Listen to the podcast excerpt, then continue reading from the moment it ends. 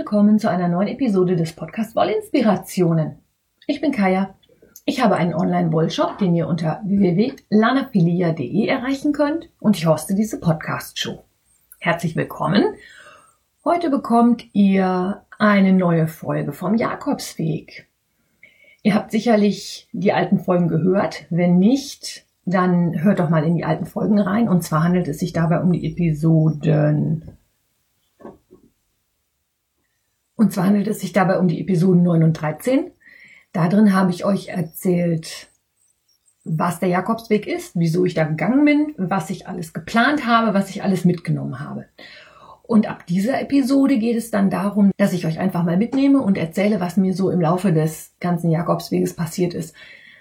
Das heißt, ich werde mit euch an der Hand den ganzen Jakobsweg nochmal gehen. Ich habe mein ganzes Tagebuch nochmal gelesen, habe mir aufgeschrieben, was ich euch erzählen möchte, wie viel Kilometer ich gegangen bin, wo ich geschlafen habe, wen ich getroffen habe. All diese Sachen kommen jetzt in den folgenden Jakobsweg-Episoden. Wir starten in Pamplona. Ich hatte euch ja in der Episode Nummer 13 erzählt, wie ich nach Pamplona gekommen bin, dass ich da das Hotel gesucht habe und äh, wir sind jetzt also quasi am Montag, dem 13. Februar 2012. Meine allererste Jakobsweg-Etappe startet in Pamplona. Pamplona liegt im Nordosten Spaniens, am Fuße der Pyrenäen. Ich hatte ja erklärt, warum ich nicht unbedingt durch die Pyrenäen wollte. Hochgebirge, Winter, Schnee. Beim Drüberfliegen habe ich dann gesehen, dass da wirklich sehr viel Schnee lag und ich habe später dann auch am ersten Tag gleich, erzähle ich dann gleich, eine Pilgerin getroffen, die über die Pyrenäen gekommen ist und mir erzählt hat, dass da wirklich knietief Schnee lag. Es war also wirklich die richtige Entscheidung. Ich bin losgelaufen am Montagmorgen, habe mir also erst ein bisschen Pamplona angeguckt, schön im Sonnenaufgang, habe mir versucht, eine Prepaid-Karte für mein Handy zu besorgen. Das hat nicht so wirklich funktioniert. Ich habe dann doch die von zu Hause benutzt und habe dann beim Rucksackpacken morgens meine verschollenen Naughty Gloves gefunden. Ich hatte ja am Flughafen aus irgendeinem Grund nachgeschaut, ob ich die Handschuhe dabei habe und habe sie nicht gefunden. Habe mir dann ein neues Paar Handschuhe gekauft und habe sie dann Montagmorgen in Pamplona die selbstgestrickten Naughty Gloves wiedergefunden. Und zwar ist es so, dass mein Rucksack unendlich viele Taschen und ähm, Fächer hat. Und ich habe dann also festgestellt, dass ich die Naughty Gloves nicht in das eine, sondern in das andere Deckelfach gesteckt hatte und hatte einfach nicht auf dem Schirm, dass der Rucksack zwei Deckelfächer hatte. Da hatte ich halt jedenfalls zwei Paar Handschuhe. Ist auch besser als kein Paar Handschuhe. Äh, ja, war aber eine Investition, die nicht unbedingt nötig gewesen wäre. Ich habe also meinen Rucksack gepackt, bin durch den Ort gelaufen, habe mir ein Frühstück in einer Bäckerei geholt und bin dann losgelaufen. Durch die Outfields von Pamplona hinaus. Das Ziel war Puente de la Reina. Das waren 24 Kilometer an diesem Tag. Die habe ich auch geschafft. Und zwar ging es nach Puente de la Reina erstmal aus Pamplona hinaus nach Cizo Menor. Das war ungefähr fünf Kilometer entfernt, ein kleines Bergdorf. Da konnte man sich auch oben auf einem Durchgang, der durch ein Haus hindurchging, wo auch der Weg durchging, der ja schön mit gelben Pfeilen und Jakobsmuscheln beschildert ist, schon selber einen Stempel in den Pass machen. Der Stempel lag da also aus, der war festgekettet, damit ihn keiner klaut, klar. Aber er lag da und man konnte sich schon einen Stempel abholen. Damit hatte ich also den Stempel auch schon für den Tag. Und dann ging es hinauf auf den Alto del Perdon. Das ist ein Hochpass, der nicht ganz so hoch ist wie die Pyrenäen, aber immer noch auf 780 Metern liegt. Im Vergleich dazu liegt Pamplona ungefähr auf, ich glaube, 400 bis 500 Meter. Also es ging teilweise ziemlich steil nach oben. Man konnte auch noch überall den Schnee sehen. Es war eine wunderschöne Landschaft, so morgens im Winter, kühl, kalt und klar. Ich habe mich warm eingemummelt, aber durch das Laufen bekommt man natürlich dann auch ein bisschen Wärme zurück. Und ich bin dann also auf diesen Pass raufgekraxelt. Oben hat es wohl im 19. Jahrhundert nachweislich Einsiedeleien gegeben, die sich auch um die Pilger gekümmert haben, die da angekommen sind. Und was oben auf dem Pass steht, ist eine ganz große Metallskulptur eines Pilgerzuges. Dazu verlinke ich euch ein Bild im Wollinspirationen-Blog, damit ihr das einfach mal sehen könnt, wie das da so aussah. Auch wie die Schneemenge war und alles. Und auf diesem Weg hinunter dann wieder von dem Alto del Perdon, der sehr steil war, habe ich dann die erste Pilgerin getroffen. Und mit der habe ich mich dann auch unterhalten. Wir sind ein bisschen zusammengelaufen. Das war Miriam aus Holland. Ihr werdet schon merken, irgendwann gegen Ende wird Miriam definitiv noch mal eine Rolle spielen. Das erzähle ich euch dann aber, wenn wir in Santiago angekommen sind. Ich bin dann nach dem Alto del Perdon weitergegangen bis nach Murusabal zusammen mit der Miriam. Dort hat Miriam sich verabschiedet. Die wollte Mittagessen in einer Bar. Ich bin halt einfach weitergegangen. Was ich an diesem Tag nicht geschafft habe, war der Abstecher nach Eunate. Der Camino Frances, der von Saint-Jean-Pierre-de-Port über Pamplona weitergeht nach Puente de la Reina, trifft sich dort mit dem aragonesischen Weg, der ein bisschen aus dem Süden raufkommt. Und an diesem Weg gibt es die kleine Kapelle in, dem Ortschaft, in der Ortschaft Eunate. Die ist sehr sehenswert. Es ist eine kleine achteckige romanische Kirche, halt auch schon sehr alt, aus dem ja, wahrscheinlich irgendwo um 1000 rum oder keine Ahnung, so aus der Ecke. Ich habe es jetzt nicht genau nachgeschaut. Das habe ich nicht geschafft, weil das dann nochmal weiter gewesen wäre. Ich hätte also vom Camino Frances abbiegen müssen auf den aragonesischen Weg und dann äh, zwei bis drei Kilometer nach Eunate und dann wieder zurück, um wieder auf den richtigen Camino draufzukommen. War mir einfach für den ersten Tag viel zu weit. Ich habe es dann also gelassen, werde mir das dann aber beim nächsten Mal anschauen. Ähm, genau, apropos nächstes Mal. Ich habe schon einen Termin für meinen nächsten Jakobsweg. Einen spätesten. Es kann also sein, dass es schon eher losgeht, aber ich werde spätestens im Frühjahr 2023 wieder auf den Jakobsweg gehen. Das heißt, dann bekommt ihr auch nochmal aktuelle Infos, wenn ihr bis dahin durchhaltet und ich bis dahin noch diesen Podcast mache. Ziel war Puente de la Reina. Das liegt im Baskenland. Deswegen hat der Ort auch zwei Namen. Die baskischen Namen werden immer mit auf die Schilder geschrieben. Dort wird ja auch noch teilweise baskisch gesprochen. Puente de la Reina heißt Königinnenbrücke. Da ist nämlich ein Fluss, der Rio Arga. Und im 11. oder 12. Jahrhundert hat eine Königin da für die Pilger eine Brücke gestiftet. Welche Königin das war, kann man nicht mehr wirklich nachvollziehen. Aber der Name hat sich gehalten. Das ist also immer noch die Königinnenbrücke und auf Baskisch heißt dieser Ort Gares. Und in Puente de la Reina habe ich die erste Nacht in einer Pilgerherberge verbracht. Das ist eine kirchliche Pilgerherberge, die kostete demzufolge auch wirklich nur vier Euro Übernachtungsgebühren. Die Herberge war relativ klein. Sie hatte mehrere Schlafsäle, von denen allerdings nur einer geöffnet war, weil auch wirklich noch nicht so viele Pilger unterwegs waren. Wir waren vielleicht 10, 15 Leute, die da in dem Schlafsaal sich dann im Laufe des Abends oder späten Nachmittags eingefunden haben.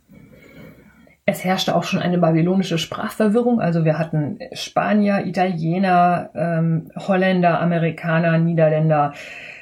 Das war schon spannend, die ersten richtigen Pilger zu treffen. Das war ja so meine erste Erfahrung mit anderen Menschen, die auf dem Weg unterwegs waren. Traditionell ist es dann so, dass man häufig abends in die Pilgermesse geht, die im Ort stattfindet, oder sich zumindest die Kirche anschaut. Pilgermesse war noch nicht, die ist meistens erst gegen 20 Uhr abends. Und demzufolge sind wir erstmal, bin ich zusammen mit einem niederländischen Pilger, dem Pierre, in den Ort gegangen und wir haben uns da ein bisschen umgeschaut, haben in einer Bar zusammen was getrunken. Und äh, Pierre ist ein Niederländer gewesen, der war vielleicht 60 oder Anfang Mitte 60, würde ich sagen. Der erzählte mir dann auch gleich seine erste Jakobsweg Wundergeschichte. Solche Geschichten hörte man dann nämlich auch öfter. Pierre war vor zwei Jahren schon mal auf dem Jakobsweg gewesen und hat in Burgos einen Herzinfarkt erlitten. Das hat den Jakobsweg für ihn damals natürlich ziemlich schlagartig beendet.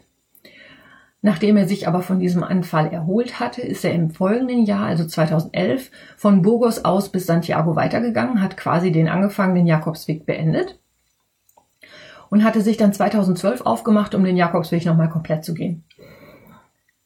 Ich finde diese Geschichten von anderen Pilgern immer sehr interessant. Wieso, weshalb und was ihnen so passiert. Solche Geschichten hört man öfter. Die hat er mir also in der Bar bei einem Glas Wein erzählt. Und da wir im Baskenland waren, saßen natürlich auch Einheimische mit in, dem, in der Kneipe drin. Unter anderem auch ein älterer Herr mit seiner Frau wahrscheinlich, schätze ich mal, der auch eine typische Baskenmütze trug. Und da wurde Pierre auf einmal richtig hibbelig. Der wollte unbedingt wissen, wo es so eine Mütze zu kaufen gab. Da ich ja des Spanischen einigermaßen mächtig bin, habe ich dann den älteren Herrn gefragt, ob er denn wüsste, wo man sich sowas kaufen könnte, wenn man sowas haben wollte. Und er verwies uns an ein Geschäft, das wirklich die Straße runter war. Das war keine 50 Meter weg, weil er sagte, da kauft er immer seine Mützen. Pierre war aufgeregt wie ein kleines Kind und war überhaupt nicht mehr zu halten, kriegte richtig Hektik und sagte, wir müssen da jetzt sofort hin, weil die machen ja gleich zu. Zur Erklärung, spanische Geschäfte sind üblicherweise geöffnet so von morgens neun oder zehn Uhr bis mittags um zwei oder um drei vielleicht, mal wahrscheinlich eher um zwei, machen dann eine ziemlich lange Mittagspause und sind dann von meistens 17 Uhr bis 20 Uhr nochmal da da es eigentlich erst 19 Uhr war, habe ich gesagt, komm jetzt, kein Hektik hier, wir gehen jetzt in Ruhe hin. Dann sind wir zusammen in diesen Laden gegangen und der Pierre hat sich wirklich eine Bastenmütze gekauft.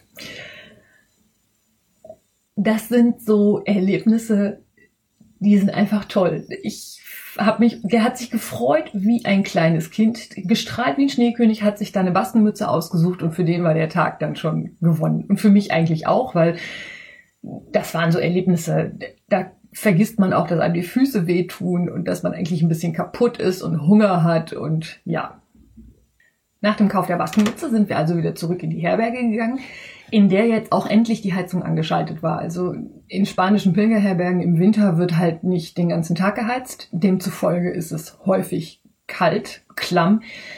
In der Herberge in Puente de la Reina war es auch leider Gottes etwas schimmelig. Aber äh, dafür hat es halt auch nur vier Euro gekostet. Gut, wir haben uns dann mit anderen zusammengetan, also mit einem Briten, dem Eddie, mit einem Spanier aus Ibiza, der hieß Jesus, und mit der Yolanda aus den USA und sind abends noch schön essen gegangen. Es gibt dann in den spanischen Kneipen abends häufig ein sogenanntes Pilgermenü. Das besteht aus einem wie auch immer gearteten Stück Fleisch mit Pommes, einer Flasche Wein. Es gibt eventuell eine Suppe vorweg und einen Nachtisch dazu und so roundabout 10 Euro kostet der ganze Spaß dann immer so mit 10 Euro konnte man sich abends wirklich gut verpflegen. Auch für diejenigen, die es interessiert, was man so am Tag auch ausgibt an Geld und was das alles kostet, wenn man das macht. Wie gesagt, die Herberge war halt nur für 4 Euro. Dafür war sie aber auch, äh, ja, sagen wir mal so, sehr rudimentär. Man konnte duschen und es wurde dann nachher auch geheizt und man konnte da schlafen. Nach dem Essen bin ich dann wirklich ins Refugio gegangen und habe versucht zu schlafen. Da wir aber, wie gesagt, 10 bis 15 Menschen in diesem Schlafsaal waren, war es auch nachts entsprechend unruhig natürlich. Es wurde geschnarcht. Es war Gott sei Dank in meinem tollen Schlafsack, aber trotz allem sehr schön warm. Und das war also mein allererster Pilgertag. 24 Kilometer von Pamplona ich hatte mit der Baskenmütze schon ein tolles Erlebnis. Ich habe schon die ersten Pilger kennengelernt und ja, mein erster Pilgertag. Am nächsten Morgen, Dienstag, 14.02.2012, Etappe 2. Startort war Puente de la Reina und ich wollte gehen bis Estella. Das waren 22 Kilometer. Um 7 Uhr begann das allgemeine Geraschel im Schlafsaal der Pierre aus Holland, mit dem ich am Tag zuvor halt die Baskenmütze gekauft hatte, wollte noch bis Villa Major laufen. Das waren 29 Kilometer und demzufolge war der schon relativ zeitig unterwegs. Von dem habe ich mich also sehr verabschiedet. Dann habe ich mit der Niederländerin Miriam zusammen gefrühstückt und wir mussten leider auch schon den allerersten Abbruch eines Jakobsweg erleben. Ich hatte ja gesagt, dass ich am Abend vorher mit Eddie zusammen aus England oder aus Großbritannien, ich weiß gar nicht genau, ob er Engländer war, zum Essen war. Eddie war auch ein älterer Pilger, ich würde sagen auch um die 60. Und er hatte nach einer Rückenoperation mehrere Metallteile in der Wirbelsäule. Und er stand morgens auf und merkte, er hätte kein Gefühl in seinen Fingern und Zehen. Das ist ein bei ihm bekanntes Problem. Das löst sich auch wieder, das regelt sich wohl, wird allerdings durch Laufen schlimmer. Und demzufolge hat sich der Eddie schweren Herzens entschieden, den Jakobsweg dort schon abzubrechen. Der war also gerade von Saint-Jean-Pierre-de-Port gekommen, über die Pyrenäen bis nach Puente de la Reina und musste dort leider Gottes schon abbrechen. Ich habe nicht mehr, nichts mehr von ihm gehört. Ich hoffe aber, dass er dann irgendwann anders den Weg fortsetzen konnte. An diesem Morgen hat es genieselt. Ich habe generell auf dem ganzen Jakobsweg sehr viel Glück mit dem Wetter gehabt. Ich hatte wenig Regen, aber dieser Morgen war halt schon einer, wo es geregnet hat. Es war kalt. Es war sicherlich in der Nähe des Gefrierpunktes. Also richtig useliges Wetter. Ich habe mich also sehr, sehr warm eingepackt, habe die, den Regenschutz über den Rucksack gezogen. Also diese Wanderrucksäcke haben oft so ein integriertes Regencape was dann dafür da ist, dass halt alles innen drin trocken bleibt, was auch sehr gut funktioniert hat. Dadurch wurde mein Rucksack von einem blau-grau dann auf einmal knallerot, damit mich auch jeder erkennen konnte. Aus Puente de la Reina hinaus bin ich dann über jene beschriebene Brücke gegangen, über diesen Rio Ages. Bin dann weitergegangen in Richtung Estrella habe dann aber nach ungefähr einer Stunde gemerkt, dass ich meine Sturmhaubenmütze irgendwo verloren hatte. Die hatte ich morgens halt aufgesetzt, weil es wirklich kalt war. Aber dadurch, dass ich gelaufen bin und auch bergauf gekraxelt bin und das für mich auch relativ ungewohnt war, weil ich ja wie gesagt keine Wandererfahrung hatte, habe ich die Mütze irgendwann abgesetzt und habe sie in den Rucksackgurt geschoben. Und dann war sie irgendwann weg. Da diese Mütze mir aber gute Dienste geleistet hatte, habe ich mir überlegt, ja okay, gehst du mal zurück und guckst mal, ob du sie noch irgendwo wiederfindest. Hab mich also umgedreht, bin zurückgegangen, bin bestimmt noch mal eine halbe Stunde zurück und wollte gerade sagen, jetzt scheiß was auf die Mütze, du kannst nicht den ganzen Weg doppelt laufen. Da gab mir die Jolanda entgegen, mit der ich auch am Abend vorher essen gewesen bin. Und die hatte meine Mütze gefunden. Die hat Jolanda aufgehoben und hat sie mitgenommen und wollte sie mir dann irgendwann bei Gelegenheit nochmal geben. Die Gelegenheit war jetzt da und ich hatte eine Wanderbegleitung. Jolanda aus den USA war noch unsportlicher als ich. Sie schleppte auch ein paar Kilo Übergewicht mit sich herum und demzufolge war dann die nächste Zeit ein recht langsames Gehen. Wir haben uns ein bisschen unterhalten. Ich habe aber gemerkt, dass mein Englisch sehr eingerostet war, was sich aber im Laufe des Jakobswegs auch geregelt hat, weil man sehr viel Englisch gesprochen hat. Deutsch war auch vorhanden, aber Deutsche hatte ich ja noch nicht getroffen und Spanisch ja sowieso. Ich spreche ja Spanisch und das ging relativ einfach wieder, während es beim Englischen ein bisschen gehabert hat. Da musste ich mich erst wieder reinfinden. Am Abend kam ich dann in Estella an Estea, ich habe ja in der Folge über den Jakobsweg erzählt, dass es dass der Jakobsweg auch Sternenweg genannt wird. Estella ist das spanische Wort für Stern, genauso wie der baskische Name, der heißt nämlich Lisara. Das ist auch Stern. Das ist einer der Orte, bei denen auf diesen Sternenweg angespielt wird. Und in Estella habe ich gleich den zweiten Abend gekniffen und habe gesagt, ich gehe nicht wieder in so eine Pilgerherberge. Die Pilgerherberge in Estella hatte jetzt auch nicht so die guten Bewertungen in meinem kleinen Schmidt-Unterkunftsverzeichnis. Auch davon habe ich euch ja in der vorherigen Episode erzählt. Und ich habe mich dann also entschieden, in ein Hotel zu gehen. Das einzige Hotel am Ort, Estella ist nicht so ein Riesenort, war gleich auch ein Vier-Sterne-Hotel, also eine richtige Luxusherberge. In der es allerdings auch nicht unbedingt wärmer war, weil da nämlich auch nicht so viele Gäste waren. Das heißt, ich musste mir die Heizung im Zimmer auch erst anstellen und habe mich dann abends eingemummelt in meinen Schlafsack aufs Bett gelegt und habe darauf gewartet, dass ich dann was zu essen bekommen kann oder mir holen kann. Es war halt noch ein bisschen früh für Essen. Der Vorteil an diesem Hotel war allerdings, dass es für Pilger am nächsten Morgen ein Frühstück umsonst gab. Also im Preis inbegriffen war für Pilger gleich das Frühstück. Das ist eine Sache, die auch den ganzen Jakobsweg entlang immer wieder vorkam, dass Pilger also eine besondere Vergünstigung bekamen.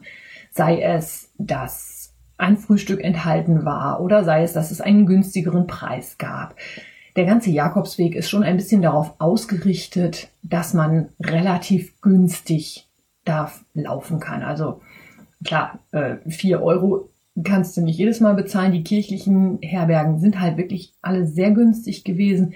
Die privat betriebenen Herbergen waren teurer, da lagen die Preise so zwischen acht und zwölf Euro. Viele Herbergen hatten dann auch nochmal extra Zimmer, wo man also statt im Schlafsaal in einem Zwei- oder Vierbettzimmer schlafen konnte. Die waren dann natürlich auch entsprechend teurer. Aber diese Gelegenheiten gab es. Davon habe ich auch das eine oder andere Mal Gebrauch gemacht. Einfach weil jeden Abend im Schlafsaal schlafen für mich dann irgendwann auch anstrengend war. Es ist halt, wenn die ganze Nacht immer Betrieb ist, immer noch was anderes, als wenn man wirklich mal gescheit durchschlafen kann. Also zwischendurch habe ich mir dann immer mal eine Pension, ein Hotel oder was auch immer gegönnt. Ich hatte diesen die Möglichkeit, weil ich einfach für diesen Jakobsweg auch so viel Geld gespart hatte, dass es nicht unbedingt auf 10 Euro ankam. Abends in Estella, also in meinem Hotel, habe ich dann mal meine Füße untersucht und habe meine ersten Blasen gefunden, was ja nach dem zweiten Tag auch nicht weiter verwunderlich ist, und habe diese Blasen dann mit der altbewährten Pilgertherapie behandelt. Ich bin ja aus dem medizinischen Bereich und weiß, dass das nicht wirklich eine optimale Behandlung ist, aber sie hat sich für mich als funktionierend herausgestellt. Und zwar braucht man dafür eine Nähnadel und einen Faden. Ja, genau. Eine Nähnadel und einen Faden. Desinfektionsmittel schadet nicht, weil wenn sich das infiziert, kann man da richtig Spaß mitbekommen. Der Trick ist einfach folgender. Man nimmt die Nähnadel, fädelt da einen Faden durch und zieht diesen Faden dann durch die Blase. Das hat zur Folge, dass die Flüssigkeit, die sich in der Blase gebildet hat, über den Faden gezielt ablaufen kann. Die Blase wird also quasi geleert. Und diesen Faden lässt man dann wirklich die ganze Nacht drüber drin. Und am nächsten Morgen ist die Blase abgetrocknet und man kann wieder gescheit laufen, wenn man das gescheit abklebt. Und es tut auch nicht mehr weh. Das hat mir in den ersten 14 Tagen auf dem Jakobsweg wirklich die Füße im wahrsten Sinne des Wortes gerettet. Ich habe nämlich fürchterliche Probleme mit Blasen gehabt. Die Stiefel, die ich mir gekauft hatte, habe ich gedacht, hätte ich gut eingetragen. Ich bin wirklich viel damit rumgelaufen, aber was ich nicht gemacht habe, ist, ich bin damit nicht im Gelände gewesen. Ich bin damit wirklich die ganzen Tage gelaufen, in der Apotheke, bei der Arbeit, morgens in die Stiefel rein, abends raus, war alles super. Ich hatte keine Beschwerden, aber das lag auch daran, weil es einfach nur ebene Flächen waren. Mein Tipp also daher auch an euch, wenn ihr euch überlegt, auf den Jakobsweg zu gehen, lauft die Schuhe nicht nur ein, sondern lauft sie auch im Gelände ein. Zum einen ist es ja wirklich auch ein bisschen Training, dass man äh, die Strecken auch laufen kann, die man laufen will. Ich sag mal, 25 Kilometer ist ja jetzt auch nicht so mal eben runtergelaufen. Aber man hat dann auch nicht so die Probleme mit den Blasen. Also das werde ich beim nächsten Mal definitiv anders machen. Wobei ich bin ja trotzdem angekommen, wie ihr ja wisst. Ich habe also an dem Abend in Estella meine Füße verpflastert, war dann aber schon drauf und dran, das erste Mal die ganze Geschichte hinzuschmeißen. Ich war kaputt, ich war müde, es war kalt. Es war halt alles wirklich, äh, nee. Dieses Vorhaben erschien mir dann doch sehr ambitioniert. Ich hatte Zweifel, ob ich das überhaupt schaffe und habe mir dann an diesem Abend in Estella also schon rausgesucht, dass ich am nächsten Tag nur zu einer Herberge weitergehen wollte, die nur zwei Kilometer entfernt war. Noch eine Nacht in dem Hotel war mir dann auch zu teuer und dann habe ich gedacht, gut, gehst du ein bisschen weiter, guckst dir ein bisschen was an, machst ein bisschen einen auf ruhig und entspannt und dann wird das schon irgendwie gehen. In diesem Hotel habe ich dann wunderbar geschlafen. Es war dann nachher auch schön warm. Ich hatte ja auch für den Fall der Fälle dann noch meinen Schlafsack, den ich dann aber nachts nicht mehr gebraucht habe. Also als die Heizung dann lief, wurde es auch relativ schnell ganz angenehm.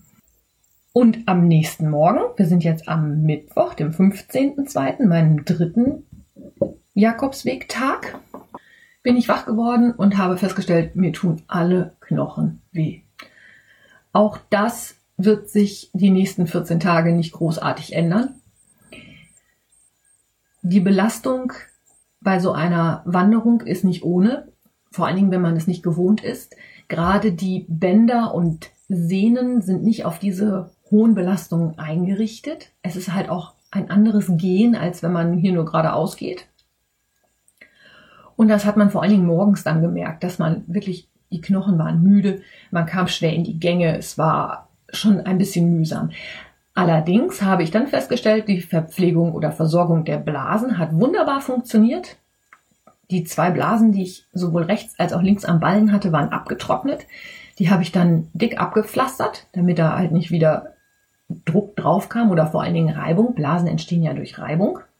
Und habe mich dann mit einem wunderbaren Frühstück in diesem Hotel belohnt. Das Einzige, was da nicht so toll war, es gab keinen gescheiten Kaffee. Der kam nur aus so einer Tassimo-Maschine. Ähm, eigentlich bin ich da aus Spanien ein bisschen was anderes gewohnt. Da hat jede kleine Kneipe oder Bar so einen riesengroßen halbautomatischen Kaffeeautomaten. Der, da schmeckt der Kaffee einfach richtig, richtig lecker draus. Während ich also beim Frühstück saß, wies mich aber dann die Rezeptionistin, die sowieso sehr nett war und auch hilfsbereit und sagte, man kann sie auch anrufen, wenn man Probleme hat und wenn ich es nicht schaffe, würde sie mich auch abholen. Also die Hilfsbereitschaft der Menschen am Jakobsweg ist unheimlich groß. Pilger werden da sehr freundlich und wohlwollend aufgenommen. Jedenfalls saß ich beim Frühstück und die Rezeptionistin kam reingeschneit und sagte, draußen würde ein anderer Pilger vorbeilaufen. Und habe ich aus dem Fenster geguckt und da lief der Pierre aus Holland da vorbei. Ich habe dann meinen Kaffee stehen gelassen, bin nach draußen gestürmt, habe gesagt, hallo Pierre, wo kommst du her? Du wolltest doch viel weiterlaufen. Ja, äh, geplant wäre ja Villa Major gewesen, aber weil es halt noch Mitte Februar war, ist es wohl so, dass er herausgefunden hatte, dass die Herberge dort geschlossen hat. Und das war dann der Grund, warum er sich entschieden hat, doch in Estella zu bleiben und er hat dort in der kirchlichen Herberge übernachtet. Ich fand das total süß. Wir haben uns dann auch mal wieder getroffen. Auch das sind Geschichten auf dem Jakobsweg. Man trifft viele Leute öfter. Manche sieht man nur einmal. Ich habe wirklich tolle Erlebnisse gehabt mit Leuten, die man dann nachher am Ende des Jakobswegs nochmal wieder getroffen hat. Das werde ich euch aber dann erst erzählen, wenn wir in Santiago sind. Und ja, da habe ich mich dann von dem Pierre wieder verabschiedet, habe dann meinen Rucksack gepackt und bin in Estella losgelaufen und wollte halt eigentlich nur zwei oder drei Kilometer weiterlaufen bis in den nächsten Ort. Das wäre Ayegi gewesen. Das war auch nur zwei Kilometer. Aber als ich dann dort war, habe ich festgestellt, okay, wenn man erstmal so ein bisschen in die Gänge gekommen ist, kommt man auch weiter und habe mich dann einfach auf den Weg vertrauend weiter, bin einfach weitergegangen und bin an dem Tag noch bis Los Arcos gegangen. Das waren also dann tatsächlich doch auch 23 Kilometer. Zwischen Estella und Los Arcos befindet man sich in der Weinregion Navarra und hinter Estella die erste größere Sehenswürdigkeit war dann ein Weingut. Die hatten einen Brunnen installiert und zwar einen Brunnen, an dem aus dem einen Kran Wasser floss das mit dem Wasser, dass man das überall nachfüllen konnte, hatte ich euch ja auch schon erzählt. Und aus dem zweiten Kran kam Wein. Dieses Weingut hatte also entdeckt, dass man mit so einer Aktion auch Werbung für ein Weingut machen konnte. Es hing ein Schild dort, auf dem drauf stand, man dürfte sich gerne bedienen, aber das Abfüllen von Wein wäre verboten. Also man könnte gerne was trinken, aber sie wollten natürlich dem entgegenwirken, dass es da Menschen gibt, die halt kommen und kanisterweise den Wein da abzapfen. Was man ja auch irgendwie verstehen kann. Trotzdem es morgens halt relativ früh war, habe ich mir da ein Stückchen gegönnt. Und das Schöne war, als ich da an diesem Brunnen stand, kamen zwei ältere Damen vorbei, die aus der Gegend stammten und die dann meinten, sie könnten doch wohl ein Foto von mir machen. Es gibt nicht so viele Fotos von mir auf dem Jakobsweg. Viele habe ich halt selber gemacht. Aber da haben die ein Bild von mir gemacht und das setze ich euch dann auch nochmal ins Blog rein. Da könnt ihr mal sehen, zum einen, wie ich dann in voller Montur aussah und wie ich damals überhaupt so aussah. Und ja, das fand ich total nett. Wie gesagt, die Einheimischen waren den Pilgern sehr wohlwollend gegenüber. Viele sprachen einen an. Wenn man an denen vorbeikam, wünschten sie einen einfach nur ein Buen Camino ich fand es ganz, es war eine herzliche Atmosphäre. Also man konnte jederzeit jeden ansprechen und es wurde einem auch immer geholfen. Das ist eine Sache, die ich dort auch gelernt habe. Vertrauen darauf, dass es schon irgendwie weitergeht und wenn es nicht weitergeht, irgendjemand hilft dir auch. So, und das waren meine ersten drei Etappen auf dem Jakobsweg. Damit möchte ich diese Episode erstmal beenden. Ich hoffe, es hat euch gefallen und ich freue mich, wenn ich euch demnächst dann auf weitere Etappen mitnehmen kann. Ich lege euch nochmal die alten Episoden ans Herz, in denen ihr die Planung und den Vorlauf nochmal nachhören könnt. Wie gesagt, das sind Episoden 9 und 13. Die sind auch als Special Jakobsweg gekennzeichnet.